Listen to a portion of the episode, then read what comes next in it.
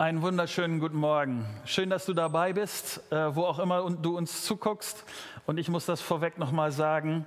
Äh, ich bin euch Musikern und Sängern und euch Techniker bin ich so total dankbar. Das ist eine ziemlich wilde Zeit gerade im Moment, dass wir viele Veränderungen äh, eingeführt haben, Dinge immer wieder weiter verbessern und dass das auch für euch eine große Herausforderung ist. Und danke, dass ihr da so mitmacht und dass ihr äh, euer Bestes gibt. Das ist sehr stark. Das macht mich sehr dankbar.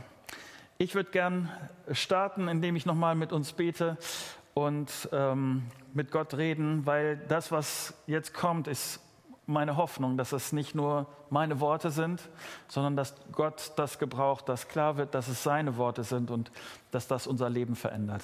Ich bete mit uns. Vater, ich danke dir dafür, dass du ein lebendiger Gott bist und dass du erfahrbar bist und dass du so real bist, dass, ja, dass, dass wir dich erleben können in unserem Alltag. Und du willst uns an dieser Stelle helfen, Schritt für Schritt vorwärts zu gehen. Und danke dir für den Kolosserbrief und dass er so praktisch uns zeigt, was, was deine Idee vom Leben ist. Ich bitte dich darum, dass du mich jetzt gebrauchst, um Dinge klarer zu machen. Amen.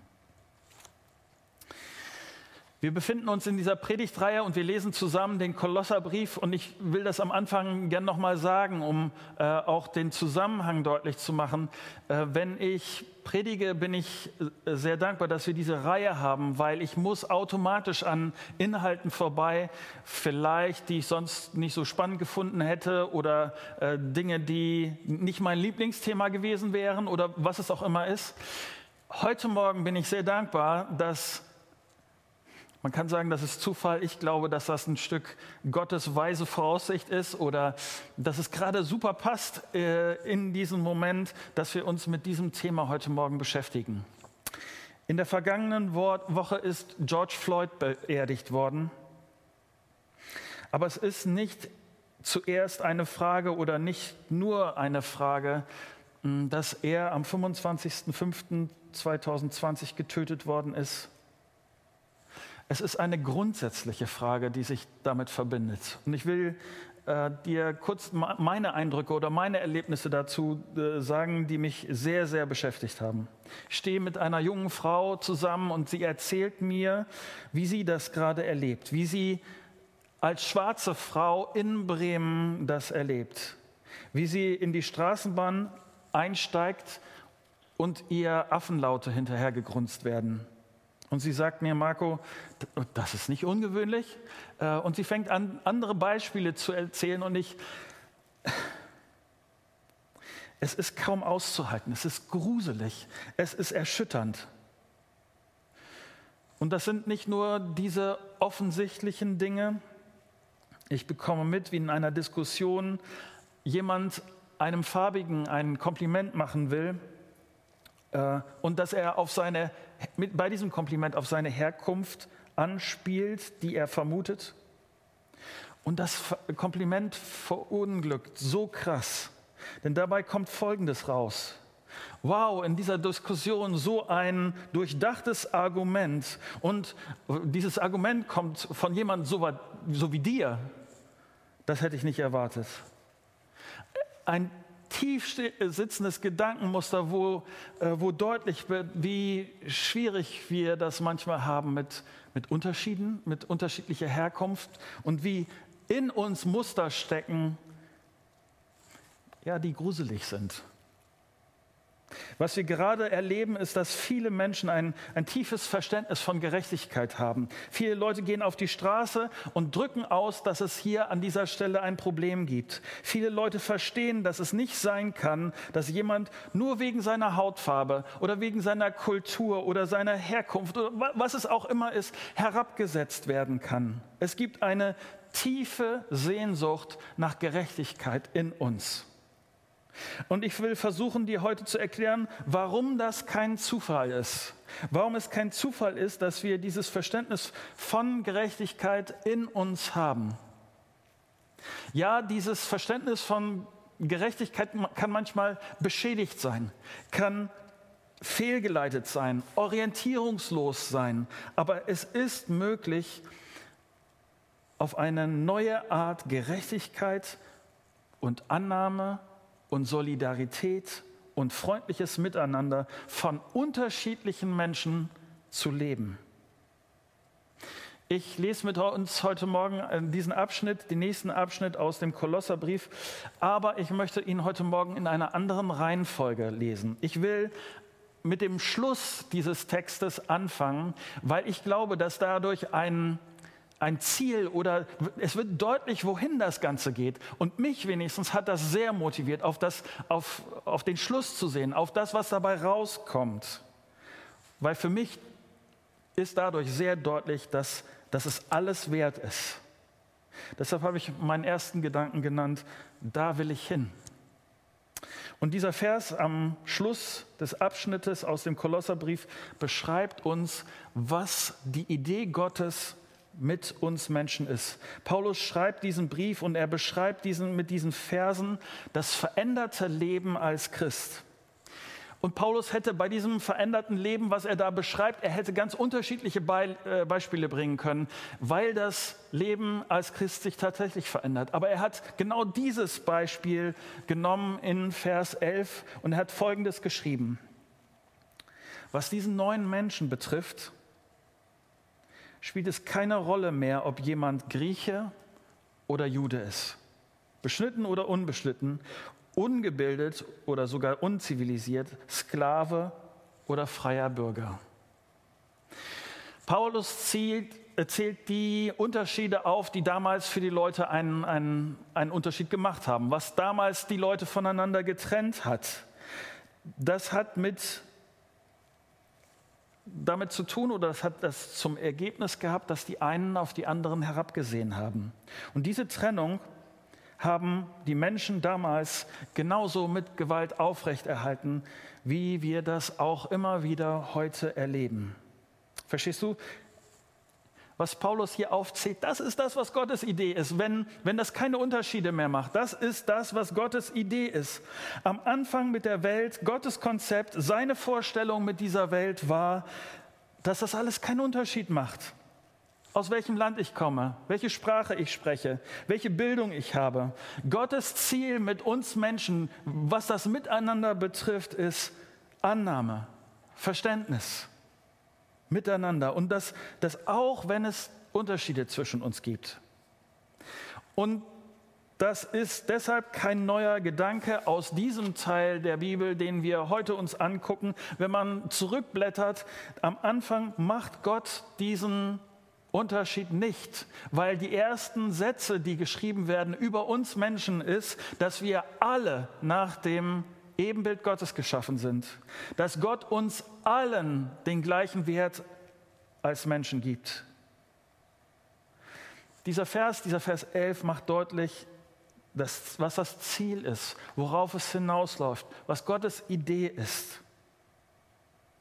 Beide Teile der Bibel stecken voll mit Berichten, wo Menschen von Gott aufgefordert werden, vorsichtig zu sein mit Leuten, die nicht von hier kommen, die fremd hier sind, wo die Hilfe brauchen.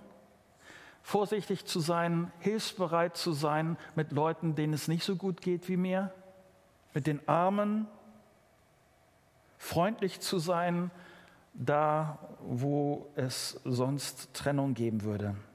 Ich sage dir, was, was das Ziel ist. Und ich, ich habe ähm, dieses Beispiel äh, irgendwie in meinem Kopf gehabt. Ähm, ich habe um Erlaubnis gefragt, ob ich das erzählen darf. Eine Freundin meiner Frau ist farbig. Beide haben vor einer Zeit herzlich gelacht, weil Katrin im Gespräch aufgefallen ist, dass, meine, dass ihre Freundin ja farbig ist. Die, was mir deutlich geworden ist, was den beiden auch deutlich geworden ist im Miteinander, dass das mit diesen Unterschieden der Hautfarbe eine so geringe oder überhaupt keine Rolle spielt, dass Katrin das vergessen hat. Es, es hat sie sieht ihre Freundin und das ist es. So stelle ich mir das in der Praxis vor. Es macht keinen Unterschied mehr, weil wir gleich sind vor Gott. Oder umgekehrt, Gott leidet darunter, dass diese Welt so weit weg ist von dem, wie er sich die Welt eigentlich vorgestellt hat. Ich kann dir das, ich kann dir viele Sachen an Elend in dieser Welt, warum das vieles so ungerecht, schmerzhaft, so, so chaotisch läuft, kann ich dir nicht erklären. Aber was ich dir sagen kann, ist, Gott ist entsetzt, wie wir miteinander umgehen. Gottes Hoffnung ist, dass wir anfangen, einen anderen Lebensstil miteinander einzuüben. Deshalb mein, mein zweiter Gedanke, das übe ich ein. 2006 fanden Forscher heraus, dass 40 Prozent unserer täglichen Handlungen keine bewussten, keine aktiven Entscheidungen sind. Es sind einfach, oder vieles bei dem, was wir entscheiden, sind unsere Gewohnheiten. Ähm, was ich verstanden habe, ist, dass unser Gehirn faul ist. Es möchte am besten den Weg des geringsten Widerstands gehen, den Weg der geringsten Anstrengung. Und deshalb nutzt unser Gehirn die Dinge, die wir bisher schon abgespeichert haben. Jede regelmäßige Handlung möchte mein Gehirn aus Bequemlichkeit wiederholen und möchte es gleichzeitig auch wieder zu den gewohnten Sachen hinzufügen. Ich weiß nicht, wie du das erlebst, aber ich glaube, es wird bei dir nicht anders sein. Deshalb sind Gewohnheiten so schlecht zu verändern. Unser Gehirn ist aber trotzdem weiter offen für Möglichkeiten, für neue Möglichkeiten, für neue Gewohnheiten. Aber es ist schwer aber ich kann es anders einüben. Ich kann es anders lernen. Paulus geht es genau darum, dass wir neues Verhalten einüben.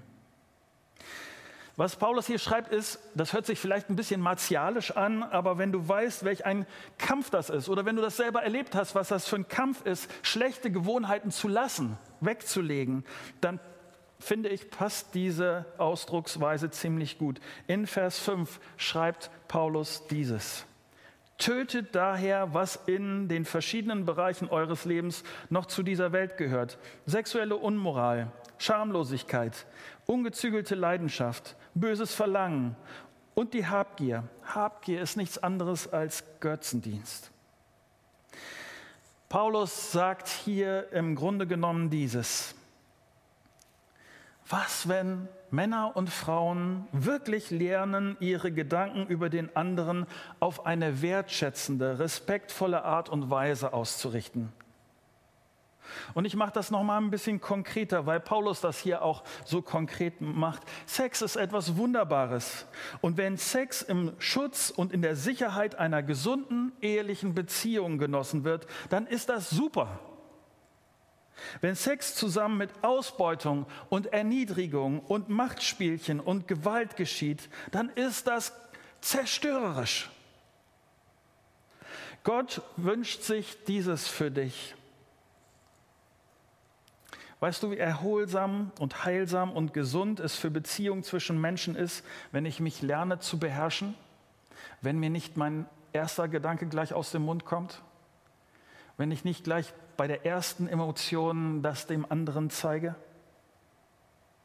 Weißt du, wie heilsam und wie gut es für Beziehungen ist, wenn ich nicht zuerst meinen Vorteil sehe, wenn es nicht zuerst um meine Bequemlichkeit, um meinen Besitz und meinen Wohlstand geht? Wenn ich mich nicht auf meinen Besitz verlasse, sondern mit anderen teile, die nicht genug haben? wenn ich so einkaufe, dass ich nicht der Einzige bin, der von meinem Einkauf was hat? Das sind die Dinge, die Paulus hier vor Augen hat. Und Paulus sagt, das kann man einüben. Das kann ich lernen. Ja, es braucht vielleicht Zeit. Ja, es braucht vielleicht Wiederholung und immer wieder. Aber das ist Gottes Perspektive. Und Paulus nimmt sich Zeit in diesem Abschnitt, das Ideal zu beschreiben. Leute, wie wären es dann, wenn du wütend wirst und dann du nicht unkontrolliert durchdrehst? Paulus beschreibt das in Vers 8 so. Doch legt jetzt alles ab, auch Zorn, Aufbrausen, Bosheit und Verleumdung. Keines, kein gemeines Wort darf über eure Lippen kommen. Belügt einander nicht mehr, Ihr habt doch das alte Gewand ausgezogen, den alten Menschen mit seinen Verhaltensweisen. Wahrscheinlich wird es dir nicht anders gehen als mir, aber ich genieße es so sehr, wenn Menschen ehrlich und offen mit mir sind. Wenn ich nicht überlegen muss, na, steckt da noch was anderes hinter? Wenn der mit, so mit mir, mir redet, ähm, muss ich befürchten, dass derjenige mir nur die halbe Wahrheit sagt oder dass wenn er sich umdreht und mit anderen über mich redet, dass dann nochmal eine ganz andere Version auf den Tisch kommt? sondern wenn ich mich entspannen kann, weil ich weiß, der andere meint es gut mit mir.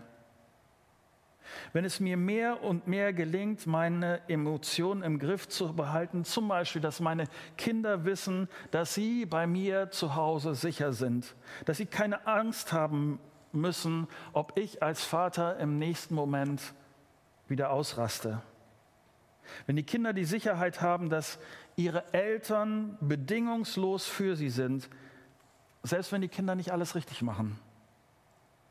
Was, wenn das Lästern über andere, das Schlechtreden über andere kein Thema mehr, mehr ist? Das wäre es doch, oder?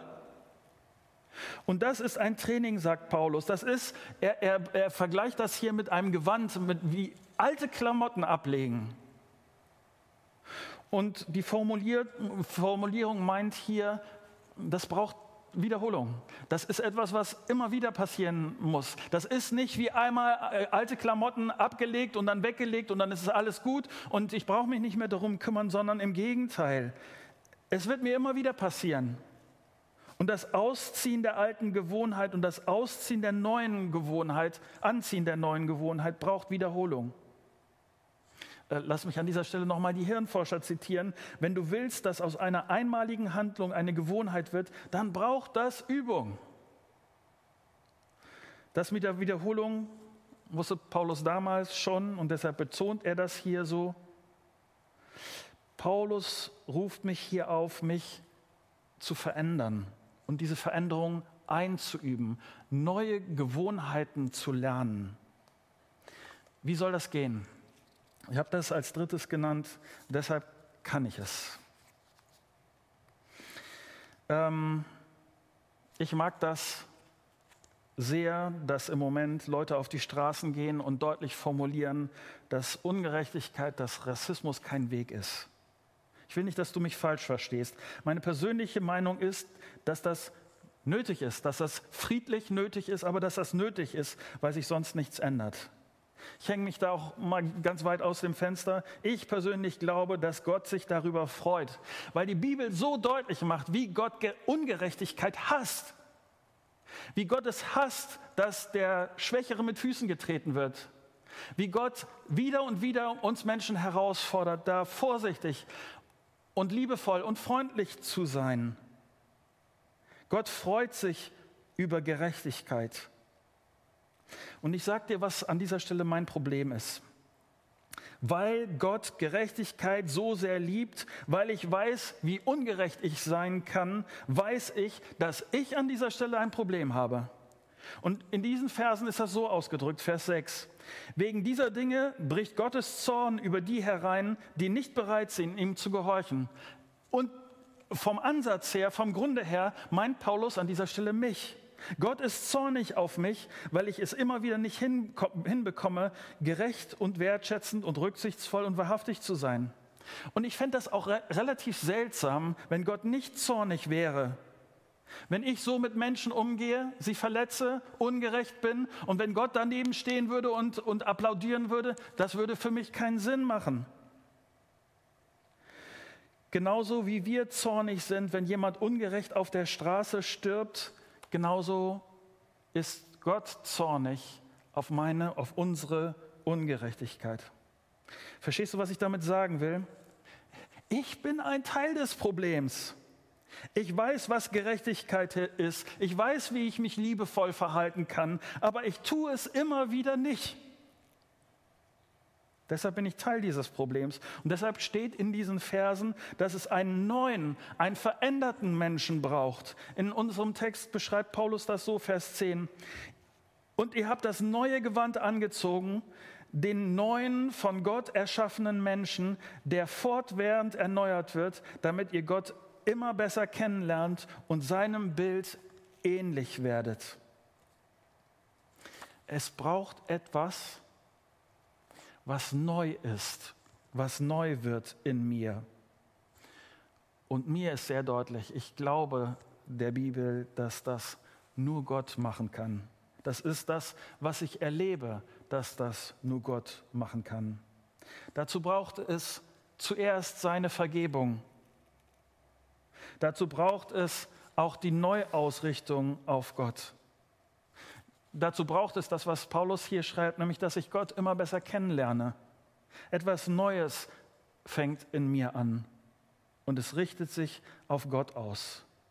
Mein Leben richtet sich auf Gott aus, von dem alles Gute kommt. Und deshalb sagt Paulus hier Vers 11, das Einzige, was zählt, ist Christus. Er ist alles in allen. Durch Jesus bekommen du und ich, bekommen wir eine Chance, eine Chance anders zu werden, anders, Dinge anders zu machen als bisher. Und ich will das konkret machen an dieser Stelle. Ich habe heute Morgen für dich zwei Fragen. Und die, die zwei Fragen sind im Grunde genommen eine Frage oder die Formulierung ist gleich, nur die Betonung ist jeweils anders. Ich will dir das äh, äh sagen, was meine Frage ist. Das, meine erste Frage ist, übst du mit Jesus? Übst du mit Jesus? Hast du Gott gesagt, Gott, ich verstehe noch nicht alles, aber ich habe gehört, dass du mir eine neue Chance gibst, dass du mir vergibst, Jesus, dass du dafür mit deinem Leben bezahlt hast und ich will mit dir leben. Ich will lernen, mit dir le zu leben. Ich will dieses Neue in meinem Leben. Ich will diese Veränderung erleben. Du kannst Gott das einfach so sagen. Und die Bibel verspricht dir, Gott verspricht dir, dass er das ernst nimmt. Meine zweite Frage ist ganz genauso, nur die Betonung ist alle anders. Übst du mit Jesus? Übst du mit Jesus? Wenn du schon Jesus vertraust, mit Jesus unterwegs bist, dann sagen diese Verse mir und sie sagen dir, bleib dran, üb weiter. Du kannst es. Du kannst es, weil Jesus in dir lebt. Die Verse fragen dich, wo, wo, wo ist das gerade? Wo übst du absichtlich? Wo hast du entschieden, dass mehr Jesus in deinem Leben passiert? Wo hast du gerade entschieden, das Alte abzulegen und etwas Neues anzuziehen? Ich musste, bei diesem äh, Punkt musste ich äh, daran denken, dass ich eine Chance verpasst habe, eine Chance zu üben verpasst habe. Meine Eltern haben mir früh die Chance gegeben, Klavier spielen zu lernen.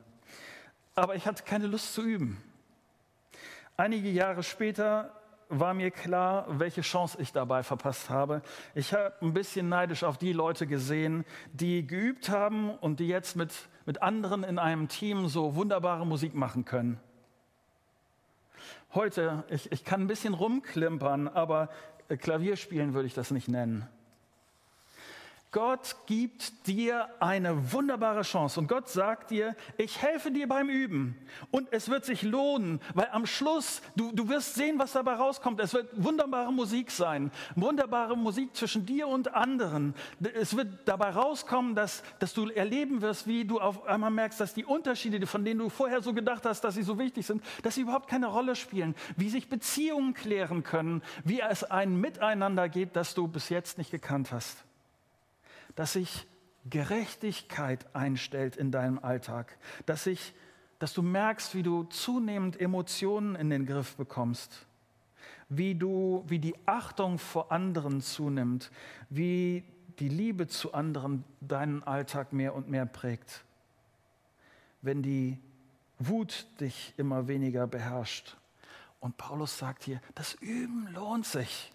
Was für eine klasse Musik, die dein, in deinem Leben anfängt zu spielen. Lass mich das für heute Morgen sagen. Ich fände es so schade, wenn du aus diesem Gottesdienst gehst und nicht, sagen wir, eine Entscheidung triffst oder eine Entscheidung wiederholst, dass du sagst, an dieser Stelle möchte ich üben.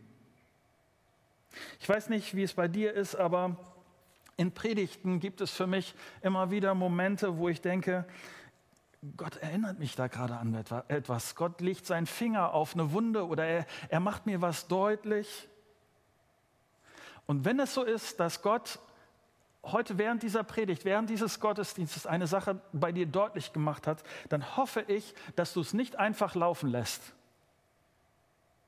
Paulus hat diese Verse geschrieben, um uns zu sagen, üb das, lass das Alte Altes sein. Und du hast durch Jesus die Chance bekommen, dass Neues einzieht, dass du Neues, das Neues wird in deinem Alltag. Was ist das bei dir? Was ist das, was neu werden sollte? Was ist das, was zu einem wunderbaren Stück Musik in deinem Leben werden kann? Lass mich das so sagen. Vielleicht möchtest du mit jemandem gerne darüber sprechen.